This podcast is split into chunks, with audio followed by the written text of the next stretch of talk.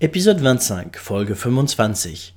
Qualifié à une canette près. Dans les années 1970, le Borussia Mönchengladbach est, aux côtés du Bayern, une des forces dominantes du football allemand. De ce fait, le club représente régulièrement les couleurs de la Bundesliga en Coupe d'Europe. Ainsi, en 1971, Gladbach participe à la Coupe des vainqueurs de coupe, dans laquelle elle doit accueillir le 20 octobre l'Inter de Milan en huitième de finale retour. À l'aller, les interistes l'emportent 4 à 2, mais les coéquipiers de Günther Netzer et Jupp Heynckes comptent montrer à leurs supporters de quoi ils sont capables. Et dans leur stade du Buckelberg, Mönchengladbach renverse complètement son adversaire italien et l'emporte 7 à Sauf que ce match, vous ne le trouverez dans aucune archive officielle. Il a été par la suite annulé par la Fédération européenne UEFA, car à la 28e minute, l'attaquant italien Roberto Boninsegna se prend une canette de coca qu'un supporter lui avait jetée et tombe à terre. Après le match, l'UEFA apprend ce qu'il s'est passé et décide que le match est à rejouer et que la Borussia devrait subir une interdiction de jouer dans son stade pour trois matchs de Coupe d'Europe. Lors de la deuxième édition du match au stade olympique de Berlin, le 1er décembre 1971, les deux équipes se séparent sur le score de 0-0 et Mönchengladbach est éliminé. Jusqu'à aujourd'hui, beaucoup de supporters des Poulains accusent Boninsegna d'avoir simulé pour permettre à l'Inter de se qualifier. Cette théorie ne pourra néanmoins jamais être prouvée puisque le match n'a pas été diffusé à la télévision. Aucune chaîne ne voulant dépenser la somme de 60 000 Deutsche Mark pour retransmettre la partie. En 2012, le club du Borussia Mönchengladbach a récupéré la légendaire canette que l'arbitre néerlandais du match avait ramenée chez lui avant de la donner à son club du Vitesse Arnhem qu'il a elle-même offert au club de Rhénanie. Elle est désormais exposée à la Fallenwelt, le musée de la Borussia, depuis son ouverture en 2019. Vous savez désormais que si vous croisez un supporter de Mönchengladbach, il vaut mieux éviter de lui proposer une canette de coca. Ça pourrait lui rappeler de mauvais souvenirs. Bis morgen